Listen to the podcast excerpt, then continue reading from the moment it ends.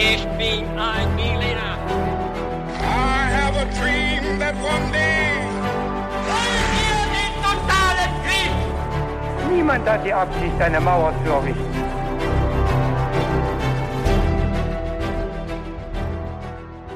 Hallo zusammen und willkommen zurück zu einer neuen Folge bei His2Go. Und das, wie immer, mit uns, Viktor. und David. Und für alle, die neu dabei sind, erkläre ich ganz kurz, wie wir immer dabei vorgehen. Und zwar ist es so, dass immer einer von uns die Geschichte vorbereitet und dann natürlich auch erzählt. Und der andere hat keine Ahnung, worum es in dieser Geschichte gehen wird. Und wir starten dann immer mit ein paar ganz kniffligen Fragen.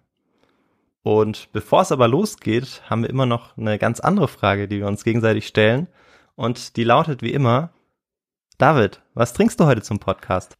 Das ist eine gute Frage, Victor. Ich habe dir ja schon gesagt, dass ich es diesmal so gemacht habe, dass ich ein Getränk habe, was zum Thema der Folge passt. Und du kennst das Getränk auch, weil wir haben es neulich mal zusammengetrunken. Es ist, handelt sich nämlich um Chicha Morada. Okay. Alles klar, da kann ich mir schon ungefähr vorstellen, in welche Richtung es gehen wird. Ja, das glaube ich. Wahrscheinlich nach Südamerika, richtig? Das ist richtig. Okay. Sehr gut. Ja, und bei mir ist es ein Mate und den trinke ich auf Empfehlung eines Zuhörers von uns, Ivo. Und genau, das ist unsere erste Getränkeempfehlung, die wir bekommen haben und Ja. die wir auch jetzt offiziell sozusagen einführen. Genau, vielleicht bestimmt dann nicht die letzte, hoffen wir mal. Genau. Und witzigerweise passt dein Getränk ja auch ganz gut nach Südamerika, obwohl So du es nicht es. wusstest. Ja. Und dann würde ich sagen, ähm, nachdem wir die Getränke geklärt haben, machen wir einfach mal weiter und Genau. steigen in die Folge ein mit den Fragen. So ist immer. es, genau. Jetzt bin ich schon gespannt.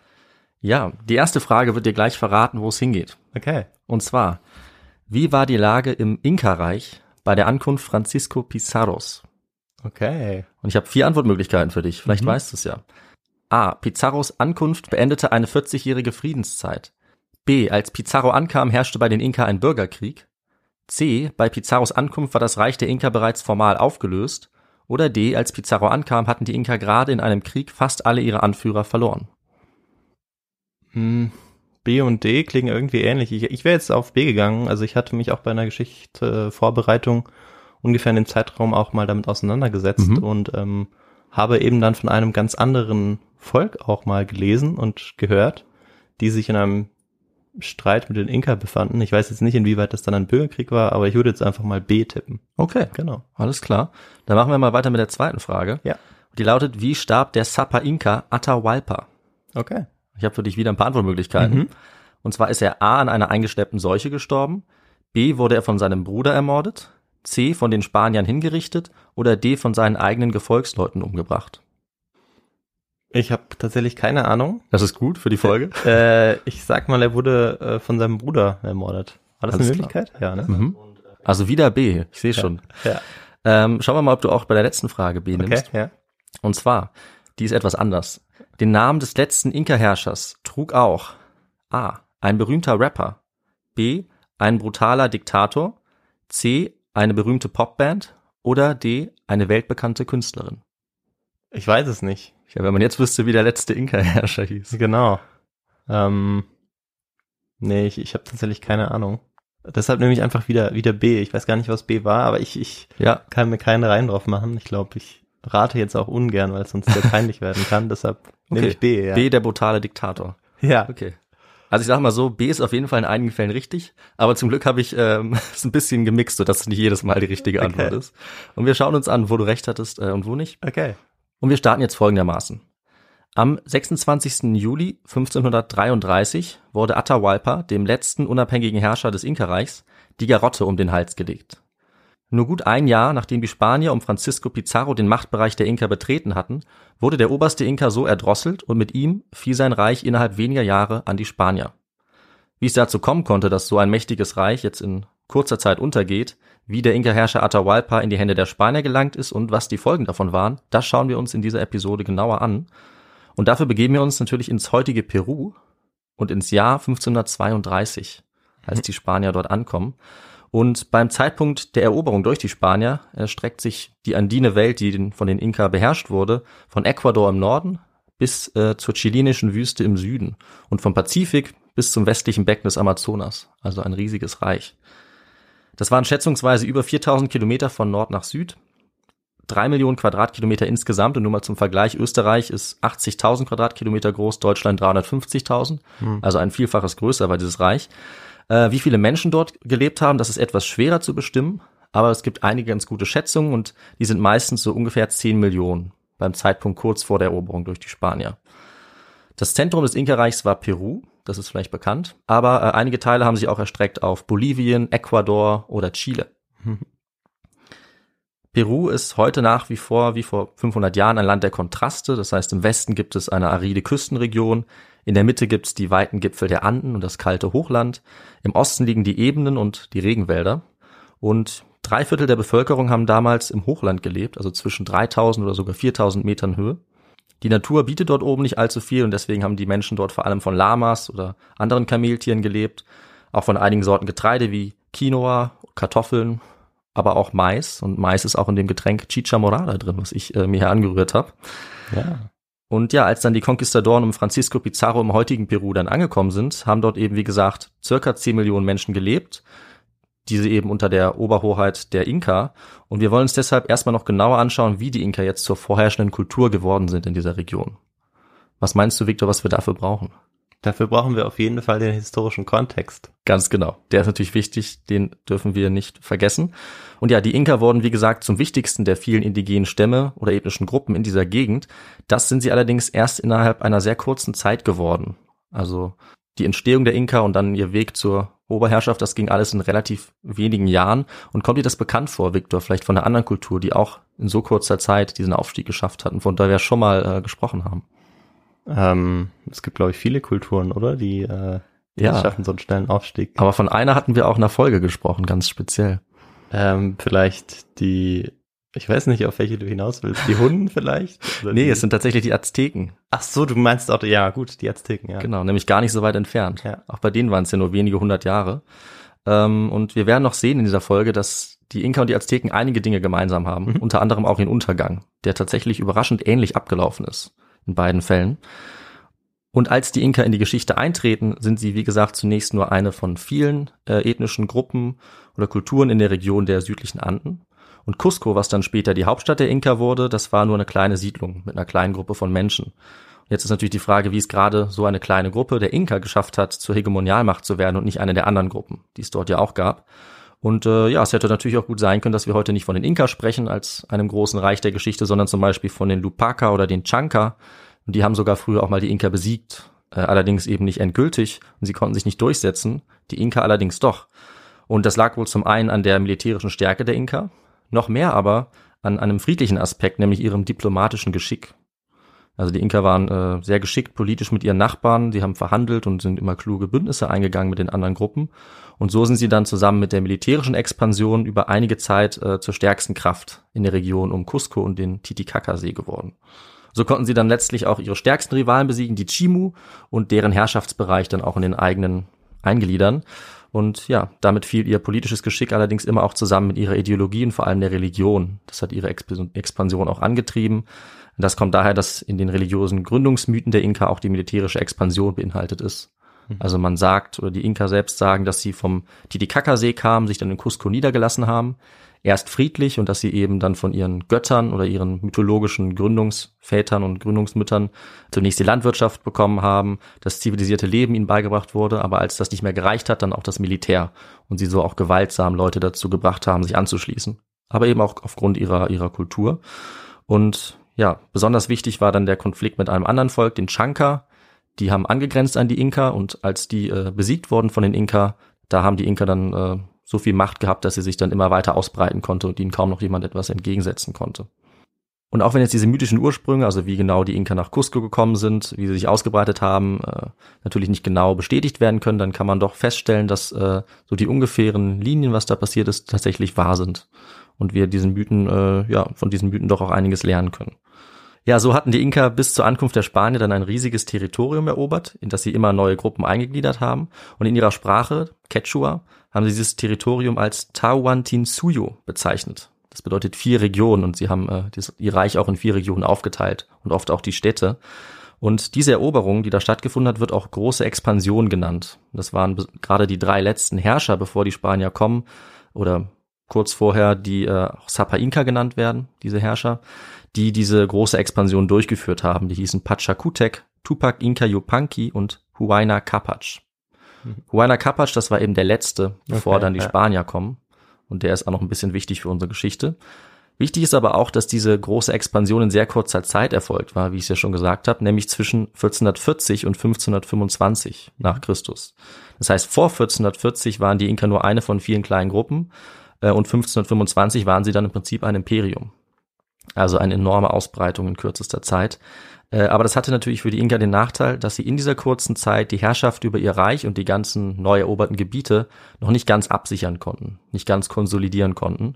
Und es ist so, je weiter die eroberten Gebiete dann von Cusco, dem Zentrum, entfernt waren, desto schwieriger war es auch da, die Kontrolle zu haben für die Inka. Ähm, Und es ist ein bisschen schwer nachzuvollziehen, aber es sieht schon so aus, als hätten die Inkas nie geschafft, eine ganz feste zentrale Autorität durchzusetzen, auch bis hin zu den Randgebieten haben, ja, an den Peripherien ihres Imperiums. Und es gab auch immer wieder Aufstände, die das zeigen. Also der Sapa Inka, der oberste Anführer, der musste immer wieder seine Armee mobilisieren, äh, viele Ressourcen mobilisieren, um seine Autorität dann wieder herzustellen. Und es gab Aufstände sowohl von lokalen Gruppen an den Rändern des Reiches, aber auch von Inka in der Nobilität in Cusco selber, die dem obersten Inka da Probleme gemacht haben. Und ähm, ja, je mehr sich das Reich ausgebreitet hat, desto schwieriger wurde es auch, diese Aufstände immer wieder niederzuschlagen und zu befrieden. Und das, obwohl äh, die Armee der Inka riesig war zu dieser Zeit. Das waren ungefähr 200.000 Mann. Das ist wahnsinnig groß, auch wenn man es mit Europa vergleicht in dieser Zeit. Und die hatten auch ähm, gut entwickelte Methoden, zum Beispiel Leuchtfeuer, um solche Angriffe mitzuteilen, oder auch die berühmte Knotenschrift Kipu, mit der man Nachrichten vermitteln konnte und die bis heute tatsächlich nicht entziffert ist. Trotzdem nahmen aber die Unruhen zu und äh, das ist vielleicht auch einer der wichtigsten Gründe dafür, dass die Spanier es geschafft haben, das Reich der Inka so schnell zu erobern, wie wir sehen sollen, weil das Reich eben nie so ganz fest abgesichert war durch die Herrschaft der Inka. Ja, und jetzt, wo ich die Spanier ja schon erwähnt habe, äh, sollten wir auch mal zu denen übergehen. Und die Frage ist natürlich, Victor, an dich jetzt, woher kommen die Spanier und warum kommen die Spanier daher? Und ich glaube, du weißt ja ein bisschen was darüber. Ja, also die Spanier kommen daher äh, in der Hoffnung, dort auf äh, ja, Reichtum zu stoßen. Mhm. Ähm, die Portugiesen waren ja schon ein bisschen vorher losgezogen Richtung Indien. Und ähm, ich glaube, die Spanier suchen jetzt auch eine Route, die ähm, eigentlich nach Indien führt, zunächst.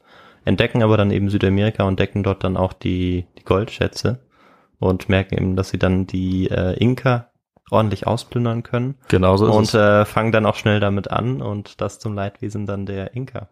Genau, und auch der anderen Kulturen Ja, da. natürlich, genau. Äh, für uns sind es jetzt die Inka. Genau, 1492 entdeckt der Kolumbus auf dem Weg eigentlich nach Indien äh, die neue Welt.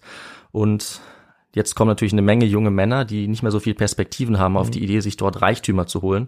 Und interessanterweise kommen die alle aus derselben Region oder sehr viele, nämlich die spanische Provinz Extremadura. Da kommt auch Cortés her, über den reden wir in einer anderen Folge noch. Ähm, und diese Region war sehr arm. Das heißt, die Männer hatten da nicht so viel Perspektiven. Und ja, deswegen sind viel losgezogen über das Meer, in der Hoffnung eben äh, auf Ruhm und Reichtum in der sogenannten neuen Welt.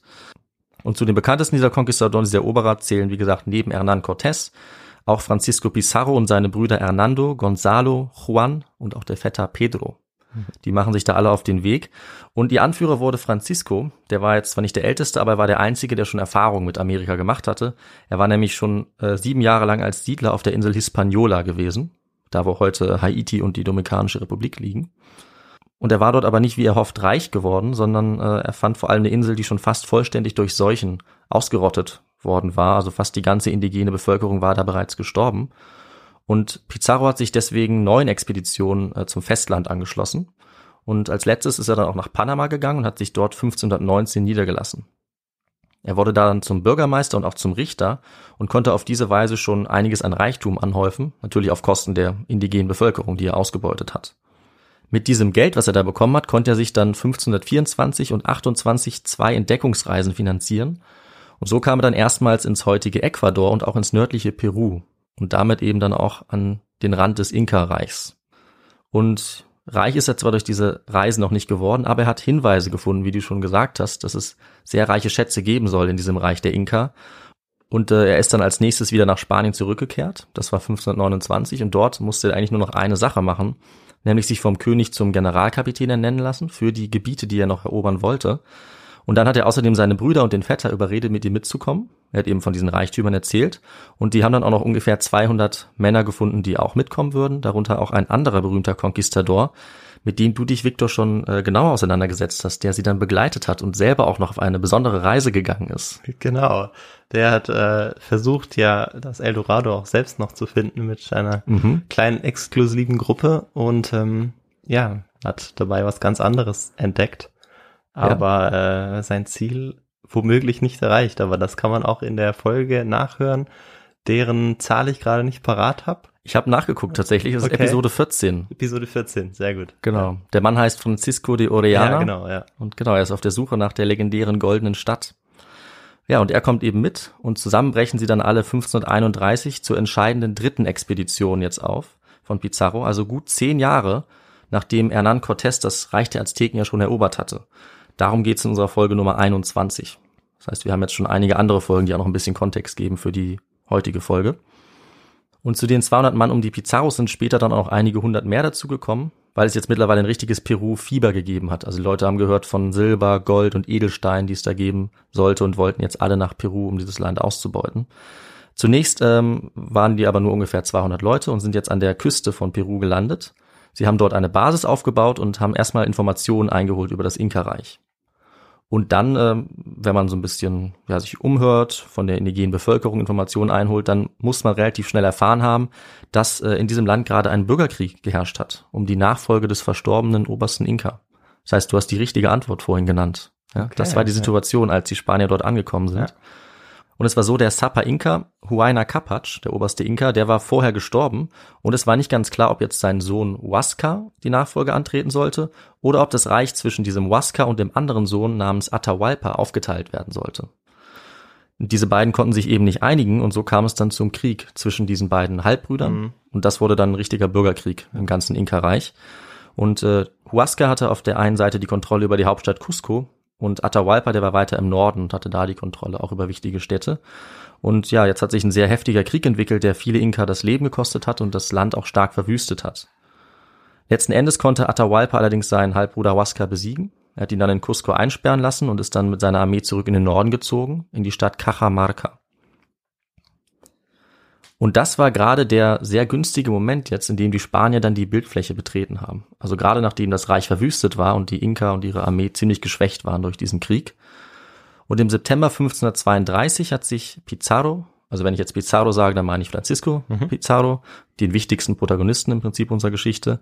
Da hat sich Pizarro entschieden, die Küste zu verlassen und jetzt den Weg über das Hochland ins Innere des Reichs der Inka zu gehen.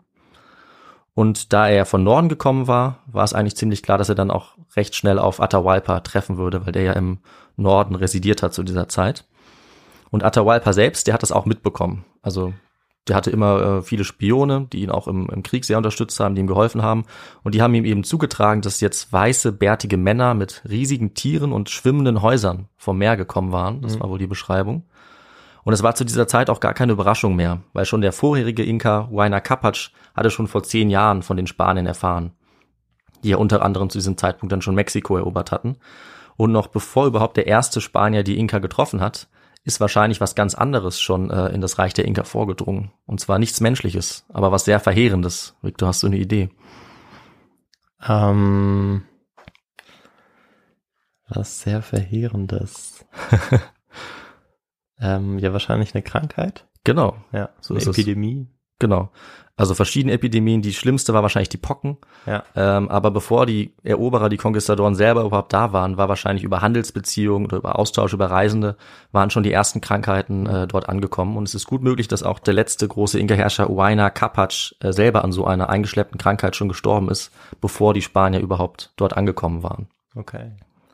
Ja, und Atahualpa hat sich jetzt trotz dieser Nachrichten von der Ankunft der Spanier dafür entschieden, äh, auf sie zu warten und sie nicht etwa anzugreifen oder aufzuhalten, obwohl das sicherlich nicht schwierig gewesen wäre für ihn, weil er hatte zehntausende Soldaten um sich und die Spanier waren, wie gesagt, nur knapp 200. Also das wäre wirklich kein Problem gewesen.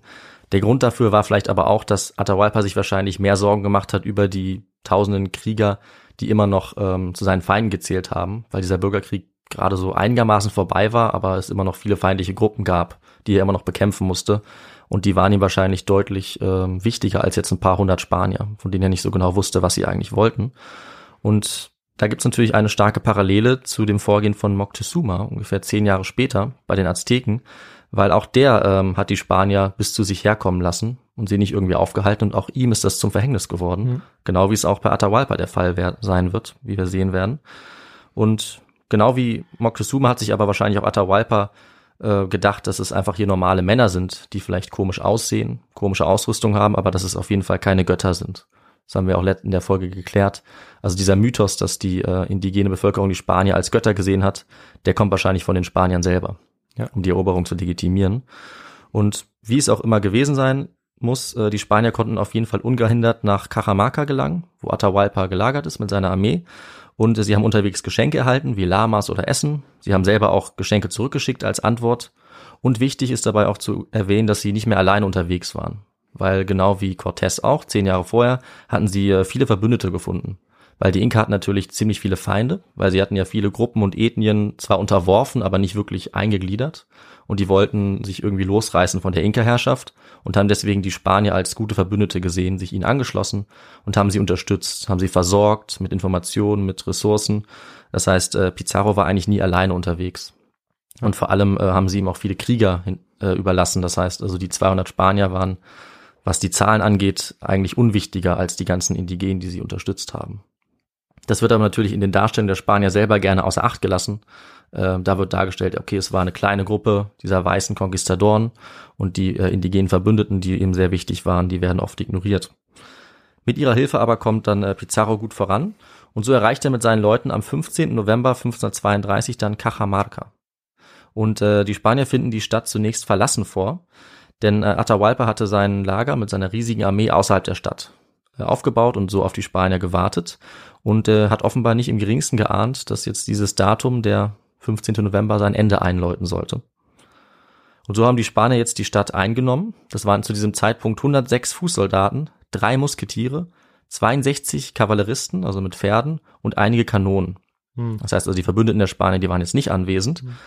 Und Pizarro hat dann gleich seine beiden Hauptleute Hernando Pizarro und Hernando de Soto zum Inka-Herrscher Atahualpa geschickt. Sie haben ihn eingeladen, Pizarro zu treffen. In Wirklichkeit haben sie ihm aber eine Falle gestellt. Atahualpa hat das aber anscheinend nicht geahnt und ist auf das Angebot eingegangen. Und am nächsten Tag hat er dann die Stadt Cajamarca mit Hunderten oder sogar Tausend Menschen als Gefolge betreten aber es ist nicht ganz klar, wie viele Wachen oder Soldaten er dabei hatte. Also da gehen die Quellen auseinander. Manche sagen, er hatte kaum Wachen dabei, andere sagen, es waren auch tausend Soldaten dann in der Stadt anwesend. Das kann man nicht so ganz sagen. Warum er so gehandelt hat und jetzt in die Stadt hineingegangen ist, das werden wir wahrscheinlich auch nie ganz erklären können. Es hilft dabei auch nicht, dass viele der Quellen von den Spaniern sind und man eben schwer jetzt aus der heutigen Sicht sagen kann, welche, welche Quellen der Wahrheit entsprechen und welche nicht. Äh, den Berichten zufolge könnte Atahualpa versucht haben, die Spanier zu beeindrucken, indem er auf einem goldenen Thron reingetragen wurde mit einem großen Gefolge. Und dazu passt auch die Einschätzung des Altamerikanisten Berthold Riese zu Atahualpa, der sagt nämlich, nach seinen Siegen litt er wohl an Überheblichkeit und fortschreitendem Realitätsverlust, was sich fatal in seiner wenig später erfolgten schnellen Niederlage gegen die Spanier zeigte, zu der wir jetzt gleich kommen werden. Und es gibt auch eine andere Quelle, nach der Atahualpa wohl betrunken gewesen sein soll, als er auf dieses Angebot eingegangen ist. Hm. Okay. Also auch das wäre natürlich wieder ein Riesenglück für die Spanier gewesen, wenn sie gerade in dem Moment kommen, wo er vielleicht nicht ganz klar denken kann. Und diese Quelle, nach der er betrunken war, die stammt auch von einem Mann namens Juan de Petanzos. Und äh, der hat später die Frau Atahualpas geheiratet und auch äh, Inkas interviewt, die äh, bei Cajamarca anwesend waren. Spannend. Das heißt, äh, die Quelle ist tatsächlich wohl ziemlich authentisch und auch aus der Inka-Perspektive geschrieben. Äh, das heißt also, es gibt zwar Details, bei denen wir uns nicht sicher sind, aber aufgrund solcher Quellen äh, sind die wichtigen Fakten eigentlich doch ziemlich klar, was dann passiert ist. Also er hat es natürlich niedergeschrieben und wahrscheinlich auch Sachen dazu gedichtet, die wahrscheinlich eher die Perspektive der Spanier wiedergibt, aber er hat eben ganz klar auch ähm, die, die indigene Bevölkerung interviewt. Genau. Und eben das, was sie gesagt haben, dann auch dann niedergeschrieben. Genau. Ja, also die Quelle gilt doch als ziemlich authentisch. Ja. Ähm, vor allem ist wahrscheinlich der einzige unauthentische Teil, bei dem er sich recht sicher ist, ist, dass er relativ stark gegen ähm, den Bruder von Atahualpa gerichtet ist. Weil ah, okay. eine seiner, seiner Hauptquellen dieses ähm, Chronisten war ja die Frau von Atahualpa. Ja. Das heißt, ihr Feind war sozusagen der Bruder und dementsprechend wird er sehr negativ dargestellt. Okay, ja. Genau, aber eigentlich sind wir uns recht sicher, was dann passiert ist. Und zwar war es so, in der Stadt hatten sich jetzt zuvor die meisten der spanischen Soldaten im Hinterhalt versteckt mit ihren Feuerwaffen und ihren Schwertern. Und Pizarro hat dann den Priester Vicente de Valverde vorangeschickt und der hat dann Atahualpa äh, das Christentum gepredigt. Oder genauer, er hat ihn das Requerimiento verlesen auf Spanisch. Hast du davon schon mal gehört, Victor? Weißt du, was das, äh, was das war? Äh, nee, weiß ich tatsächlich nicht. Klingt nach irgendwie wieder, Wiederentdeckung von Glauben. Ich weiß es leider nicht, nein. Ja, ist nicht, nicht ganz schlecht. Also ähm, mit diesem Requerimiento wurde üblicherweise die indigene Bevölkerung, wenn die Spanier auf sie getroffen sind, aufgefordert, zum Christentum zu konvertieren und äh, sich dem spanischen König zu unterwerfen. Ah, okay. okay. Das war dann oft so ein fester Text, Mhm. der meistens von einem Geistlichen vorgelesen wurde, Ja. Auf Spanisch. Das heißt, oft haben die Leute gar nicht verstanden, was da gesagt wurde. In dem Fall war es so, dass es Dolmetscher gab. Also wir kommen uns auch wieder bekannt vor, wie im Fall der Malinche in äh, Mexiko. Ähm, die haben das ein bisschen, ja, so mehr schlecht als recht übersetzt, aber Atahualpa hat schon so ein bisschen mitbekommen, worum es gegangen ist und ähm, wollte das auch genauer sehen. Und der Priester hat ihm dann entweder diesen Text gezeigt oder die Bibel. Und ähm, dann kam es wohl zum Eklat, weil Atahualpa soll dieses Buch entweder fallen gelassen haben oder wütend weggeworfen haben. Das ist, denke ich, eher die Darstellung der Spanier. Ein anderer Bericht, der auch stimmen könnte, sagt, äh, dass Atahualpa als weiser Anführer erkannt hat, worauf es hinausläuft, aus dieser schlecht übersetzten Forderung äh, und gemerkt hat, dass die Spanier eigentlich gekommen waren, um die Herrschaft zu übernehmen. Und hat dann den Priester mit kritischen Fragen bombardiert. Und wir wissen nicht genau, was davon stimmt, aber eine Sache ist auf jeden Fall klar, nämlich was als nächstes passiert ist.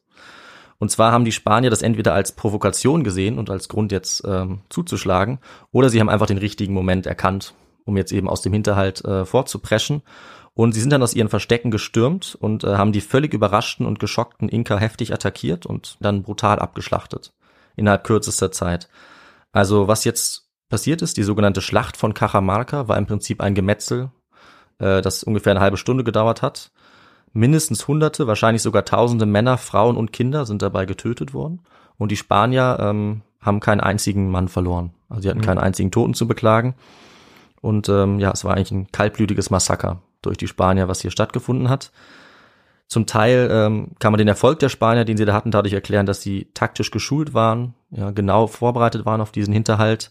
Ähm, sie hatten überlegene Ausrüstung, die den Inka auch völlig unbekannt war. Sie haben wahrscheinlich mit ihren Kanonen in diese Menschenmenge reingeschossen. Ja. Und wahrscheinlich haben sich die Inka noch nicht mal verteidigt. Also die waren so überrascht und geschockt, dass sie irgendwie panisch geflohen sind und alle, die es nicht geschafft haben zu fliehen, wurden von den Spaniern gnadenlos abgeschlachtet.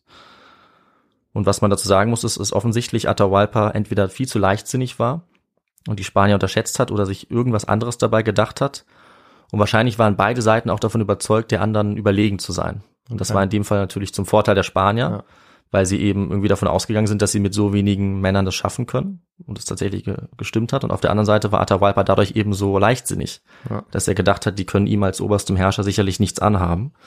Also es klingt schon so ein bisschen so, als wäre das jetzt von den Spaniern keine hoch, ähm, hochgradig meisterhafte Taktikleistung gewesen, sondern Ja. dass ihre Überlegenheit ähm, eben durch die durch die Waffen und auch dadurch, dass eben ähm, Atahualpa eher nicht damit gerechnet hat, dass sie natürlich da schon den richtigen Moment ausgesucht haben, Mhm. aber dass es dann eigentlich klar war, wer wer gewinnen würde, dass sie dann keinen einzigen Mann verlieren würde, das ist dann das klingt dann schon überraschend. Ja. Aber ähm, dennoch scheint es doch sehr einfach gewesen zu sein für die Spanier. Ja, rückblickend schon. Also man, wir werden nie genau wissen, was da genau passiert ist. Äh, eine Möglichkeit ist auch, dass äh, Atahualpa selbst, ähm, nachdem er von Pizarro persönlich wahrscheinlich sogar gefangen genommen wurde, seinen äh, Kriegern gesagt hat, die da waren, falls sie da waren, dass sie nichts tun sollen. Ja, also dass sie nicht kämpfen sollen. Und dass die darauf dann gehört haben. Oder vielleicht waren die Inka einfach so geschockt, dass sie eben einfach geflohen sind. Man weiß es nicht. Ähm, auf jeden Fall ist das Ergebnis klar. Also Tausende waren tot. Die Spanier hatten jetzt Atahualpa gefangen genommen. Der war jetzt in der Gewalt Pizarros. Und ja, so hatten die Spanier innerhalb von wenigen Stunden die Kontrolle über die gesamte Situation gewonnen. Und obwohl sie jetzt Angst hatten, dass diese riesige Inka-Armee von Zehntausenden sie angreifen würde, die draußen vor der Stadt waren, geschah nichts. Also laut den spanischen Quellen hatte Atahualpa jetzt auch seinen Soldaten befohlen, nicht anzugreifen. Und die hatten keinen anderen Befehlshaber, das heißt, die waren auch äh, ohne Führung draußen vor der Stadt und wussten nicht, was sie tun sollten. Und als dann den Spaniern klar geworden ist, dass sie in Sicherheit waren und dass ihnen jetzt erstmal nichts passiert, wurden sie dann schnell selbstbewusst und haben natürlich angefangen, die Situation so gut es geht auszunutzen. Und deswegen hat Pizarro jetzt ein Lösegeld von Atahualpa verlangt. Und äh, Atahualpa hatte natürlich die Hoffnung, dass er sich dann von den Spaniern freikaufen kann, weil er war ja immerhin der Herrscher eines sehr reichen äh, Landes. Und ihm war auch aufgefallen, wie gierig nach Edelmetallen die Spanier waren. Ich glaube, das war auch schwer zu übersehen, Mhm. wahrscheinlich. Mit Sicherheit. Und er hat jetzt einen fast schon legendären Vorschlag gemacht. Er hat nämlich gesagt, dass äh, er den Spaniern den Raum, in dem er gefangen gehalten wurde, zweimal mit Silber und einmal mit Gold komplett auffüllen lassen würde, so hoch, wie er mit seinen ausgestreckten Fingerspitzen reichen könnte. Und die Spanier sind darauf natürlich gerne eingegangen und jetzt wurde aus allen Teilen des Inka-Reichs ein unschätzbarer Reichtum an Silber, an Gold, allen möglichen Figuren, äh, ja, verzierten Elementen herbeigeschafft. All diese kostbaren Objekte. Und was haben die Spanier damit gemacht? Was meinst du? Ähm, ja, die haben das wahrscheinlich angenommen, aber ihn trotzdem nicht freigelassen. Einmal das und leider haben sie auch das gesamte Gold und Silber eingeschmolzen. Ah, ja, natürlich. Ja. Das heißt, sie haben diese unzähligen Kulturschätze einfach vernichtet. Ja. Ähm, nichts davon ist heute mehr erhalten. Sie haben daraus so Barren geschmolzen, weil es ihnen eben völlig egal war. Und das ist ein sehr trauriges Symbol für die systematische kulturelle Zerstörung durch die Spanier. Ja, ja. Und wie du richtig sagst, währenddessen ähm, Atahualpa, der wurde weiter gefangen gehalten, über mehrere Monate. Und auch das erinnert uns vielleicht ein bisschen an Situationen von Moctezuma. Auch da waren ja die Spanier Mhm. bei ihm angekommen, hatten ihn einfach gefangen genommen, ihn jetzt gefangen gehalten und beide waren auch in der Lage, noch weiter Befehle zu äh, erteilen und auch ein bisschen ihr Reich weiter zu regieren. Ähm, und das hat unter anderem wohl dazu geführt, dass jetzt Atahualpa auch den Mord an seinem Halbbruder Huascar befohlen hat. Er war ja gefangen und ähm, Atahualpa hatte wohl mitbekommen, dass die Spanier natürlich versucht haben, sich mit Huascar zu verbünden, weil das könnte ja ihr stärkster äh, Verbündeter sein und das wollte er eben verhindern. Und deswegen hat er ihn wahrscheinlich, das ist auch nicht ganz sicher, aber wahrscheinlich von seinen Agenten in Cusco dann ermorden lassen im Gefängnis. Okay. Sowas konnte er also alles noch machen.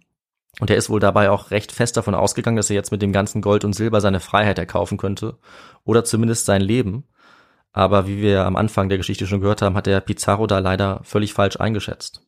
Denn obwohl jetzt die Inka das Lösegeld gezahlt hatten äh, und er monatelang gefangen gehalten worden war, ähm, war das letzten Endes doch nur sein Tod zur Folge gehabt. Er hatte sich in der Zeit sogar auch mit seinen Bewachern angefreundet und unter anderem Schachspielen gelernt. In einem Brief heißt es dazu, der Kazike Atahualpa ist ein selten gescheiter, fähiger Kopf und sehr darauf aus, alles über uns zu erfahren und uns genau kennenzulernen. Er spielt sogar schon recht gut Schach. Ein anderer Chronist berichtet, dass äh, ein Spanier Atahualpa seine Hauskatze gezeigt hat und der so begeistert war, dass er die ihm abgekauft hat, weil er sowas nicht kannte und dann immer Mäuse hat jagen lassen von dieser Katze und das irgendwie total großartig und Okay. faszinierend fand.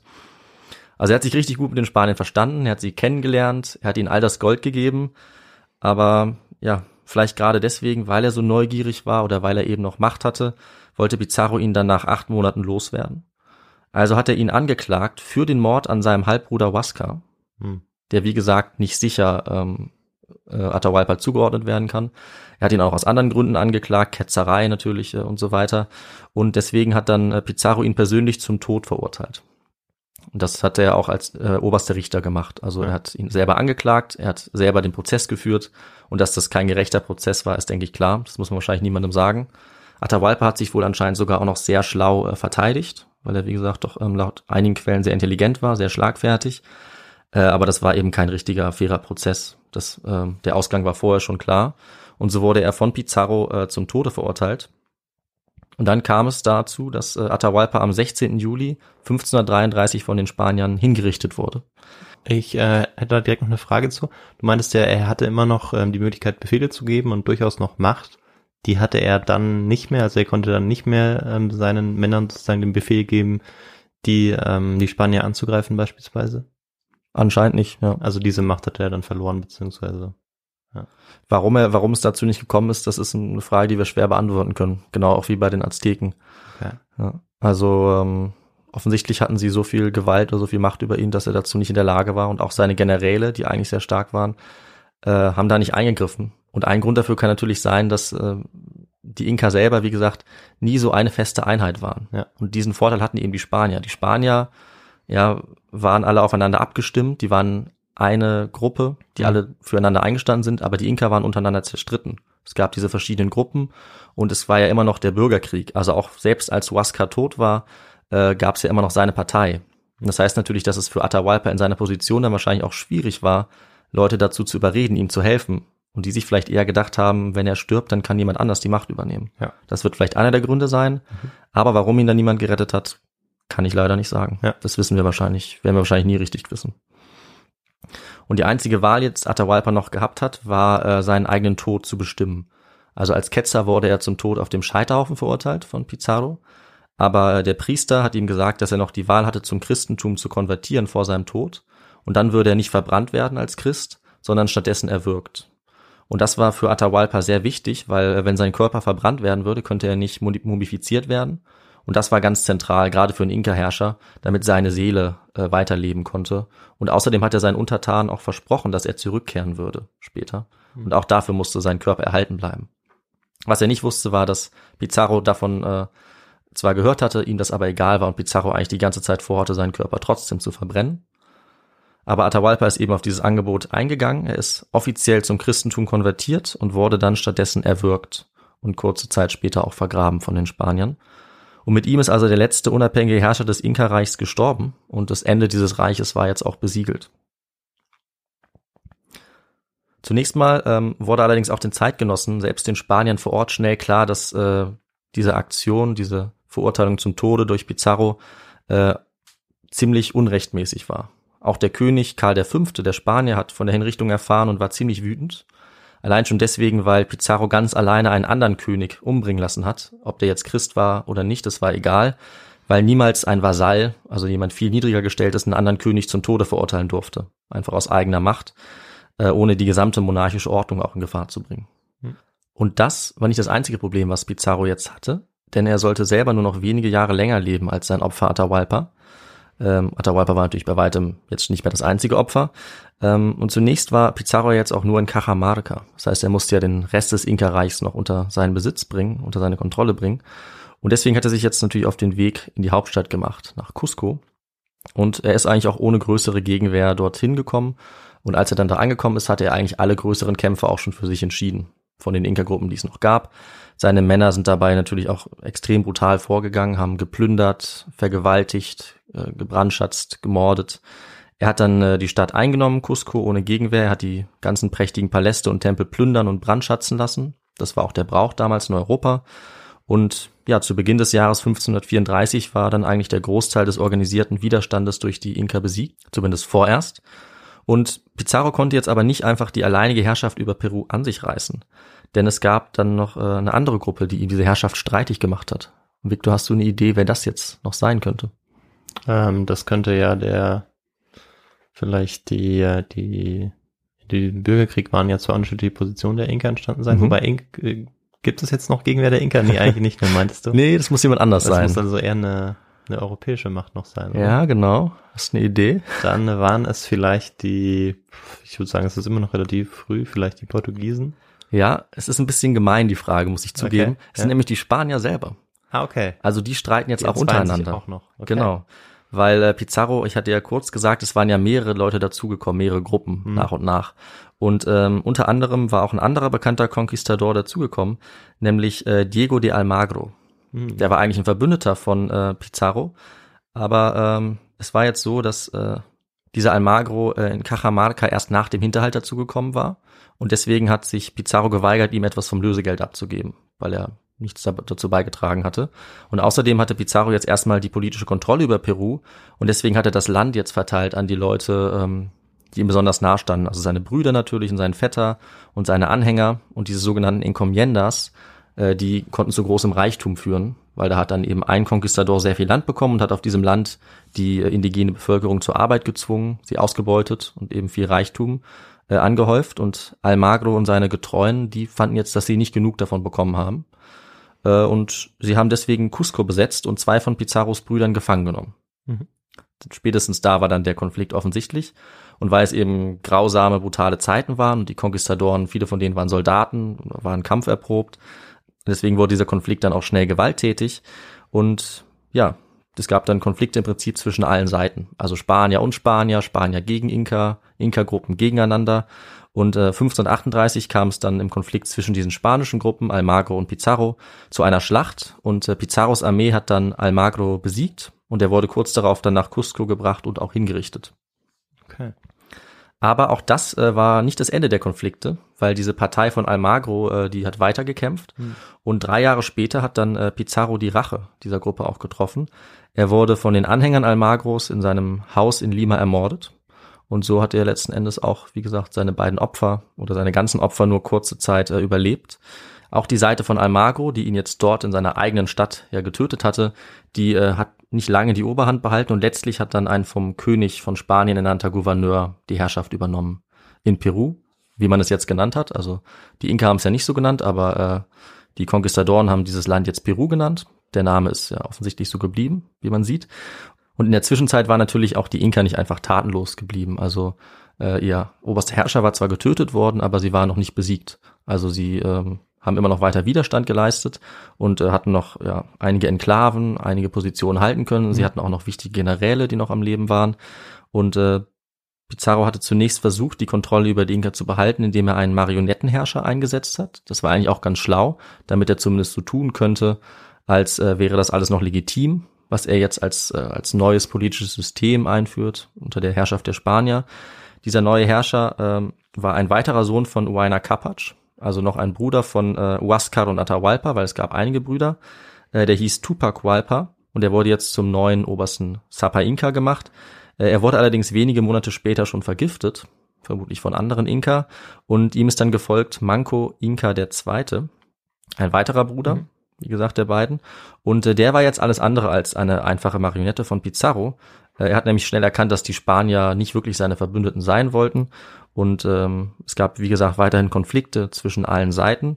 Und deswegen hat dieser Manco Inca jetzt einen der Brüder Pizarros bestochen und konnte dann auch aus der, ja, aus der Gewalt der Spanier fliehen und selber unabhängig äh, sich eine Basis aufbauen im Tal des Urubamba. Das war recht schwer zugänglich. Da liegt natürlich auch Machu Picchu in diesem Tal, Darüber gibt's ja auch eine Folge. Hm. Und dort konnte er dann äh, eine Armee aufstellen, um die Spanier weiter zu bekämpfen. Und er hätte es tatsächlich auch fast geschafft, das Reich zurückzuerobern. Er hat nämlich mehrmals Cusco belagert, konnte es letztlich allerdings nie ganz erobern. Und das lag vor allem auch daran, dass die Spanier selber wiederum jetzt Unterstützung von vielen ähm, Indigenen hatten. Hm. Das heißt, auf beiden Seiten haben tausende Indigene gekämpft. Wenn die alle auf der Seite der Inka gewesen wären, dann wäre wahrscheinlich die Herrschaft der Spanier schnell auch wieder vorbei gewesen. Aber dadurch, dass das Reich ja vorher schon so zerstritten war, Dadurch, dass die Inka viele Feinde hatten, die wiederum diese Herrschaft loswerden sollten, haben sie es jetzt auch nicht ganz geschafft, äh, die Spanier zu besiegen, konnten Cusco, Cusco auch nicht erobern. Und letzten Endes musste sich dieser Manco-Inka dann auch zurückziehen und hat ab 1539 in Vilcabamba ausgeharrt. Und diese Stadt wurde dann auch zum legendären letzten Rückzugsort der Inka. Manco Inka selber wurde kurze Zeit später von den Anhängern von Almagro ermordet, mhm. die er ja leider bei sich äh, geduldet hat, weil er wahrscheinlich dachte, sie stehen auf seiner Seite, aber sie haben sich dann eben gegen ihn gewandt. Und äh, seine letzten beiden Söhne, die konnten doch die Unabhängigkeit von Bamba noch recht lange bewahren, nämlich bis 1572. Da wurde dann der letzte Anführer und letzte offizielle Inka, äh, Tupac Amaru, hingerichtet. Und äh, danach haben dann die Spanier auch Bamba erobern können und die Inka selbst haben die Stadt dann auf der Flucht abgebrannt. Und so ist diese Stadt dann als legendärer Ort in Vergessenheit geraten. Man wusste tatsächlich viele Jahrhunderte nicht, wo sie gelegen hat, nachdem sie abgebrannt wurde. Äh, und erst in den 1960er Jahren wurde Vilcabamba dann wieder entdeckt und wird ja. bis heute noch erforscht. Also auch eine ja. ganz interessante Geschichte. Ja, und jetzt schauen wir uns natürlich noch kurz an, was danach passiert ist, nach dieser Eroberung. Denn damit war der letzte Widerstand der Inka gebrochen. Es gab immer wieder mal Aufstände. Aber ähm, ja, das war dann nicht mehr nicht mehr sozusagen die Nachläufer des, des Reichs der Inka. Und nach diesem Ende des Inka-Reichs äh, war das Land ja jetzt verwüstet durch viele Jahre Krieg, die ja schon begonnen hatten vor der Ankunft der Spanier und eben noch einige Zeit lang angedauert haben. Die indigene Bevölkerung wurde jetzt zum Leben und Arbeiten gezwungen in einem sehr ausbeuterischen System durch die Spanier. Das war das zunächst das sogenannte Encomienda-System, später dann die spanische Bürokratie, das waren die sogenannten Corregidores, äh, die dort die Kontrolle hatten.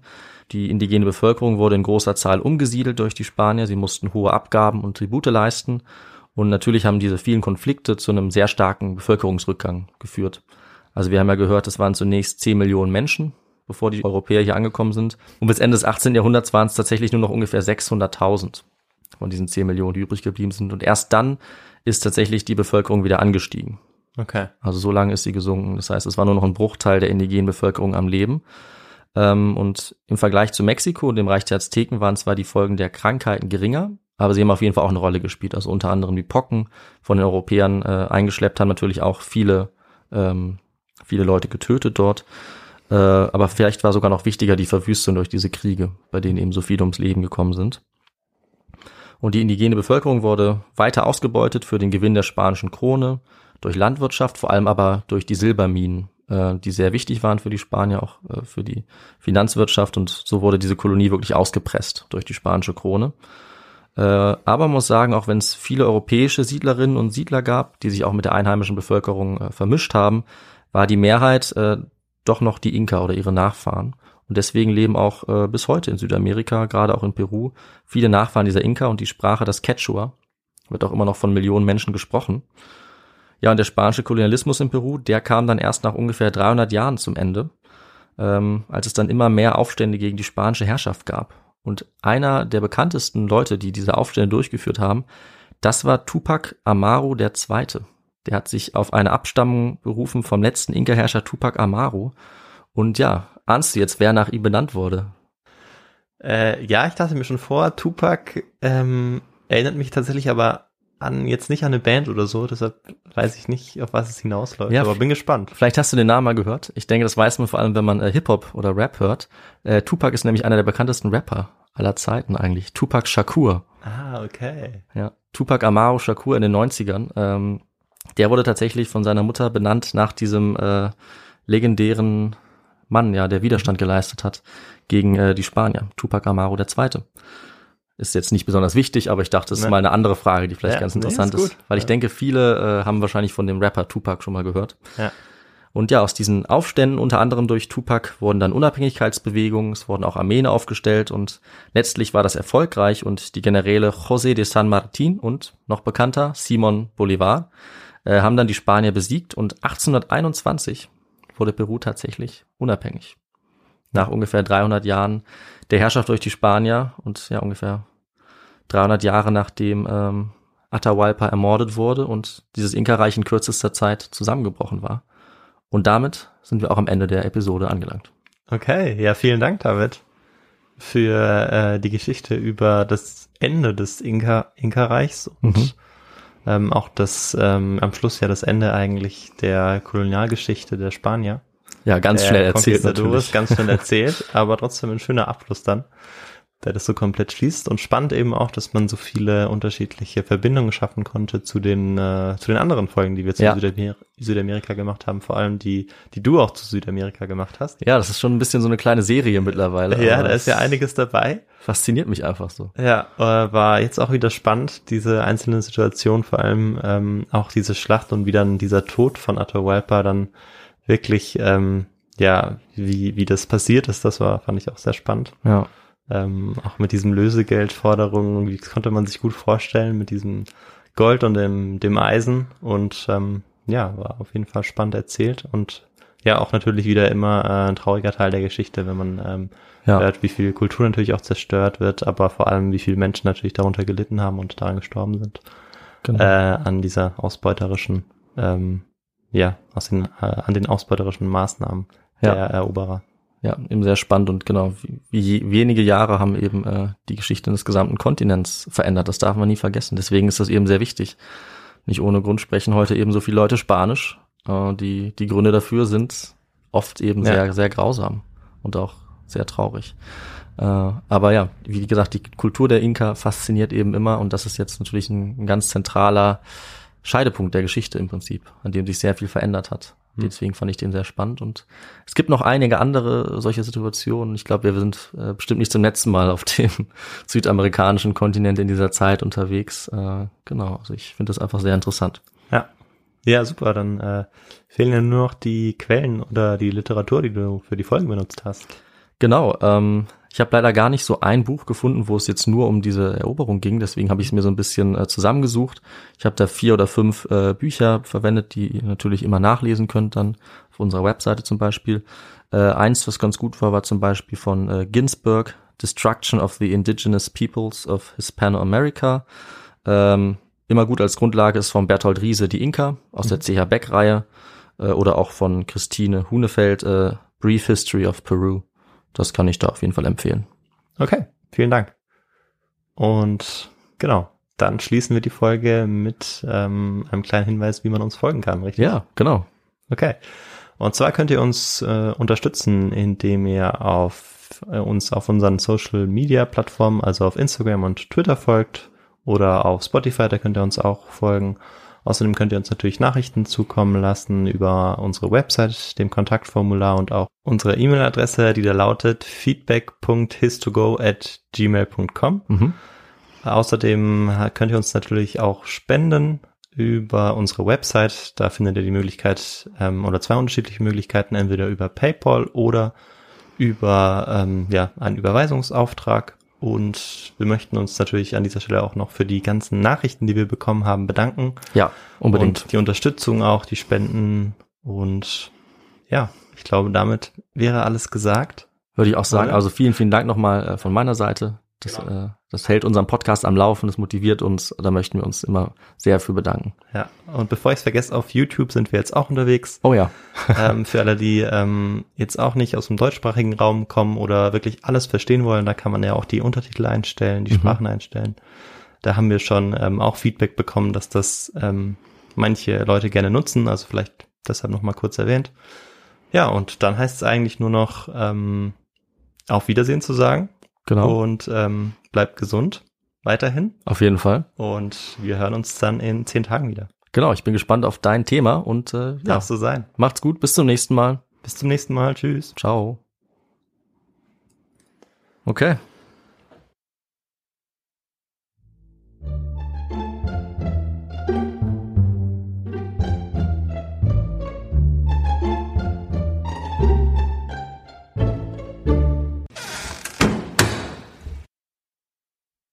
Hi. Das war ein schönes Hi. Ja, das geht nicht. Okay. Ah, okay.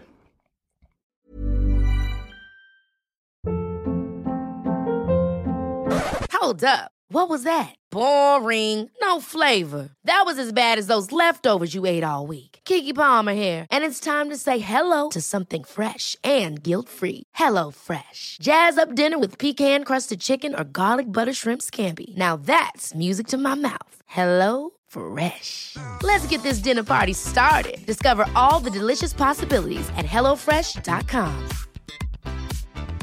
Even when we're on a budget, we still deserve nice things. Quince is a place to scoop up stunning high-end goods for 50 to 80% less than similar brands. They have buttery soft cashmere sweaters starting at $50, luxurious Italian leather bags, and so much more. Plus, Quince only works with factories that use safe, ethical, and responsible manufacturing. Get the high-end goods you'll love without the high price tag with Quince. Go to quince.com slash style for free shipping and 365-day returns. Imagine the softest sheets you've ever felt. Now imagine them getting even softer over time. That's what you'll feel with Bowl and Branch's organic cotton sheets. In a recent customer survey, 96% replied that Bowl and Branch sheets get softer with every wash. Start getting your best night's sleep in these sheets that get softer and softer for years to come. Try their sheets with a 30-night guarantee. Plus, get 15% off your first order at bowlandbranch.com. Code BUTTERY. Exclusions apply. See site for details.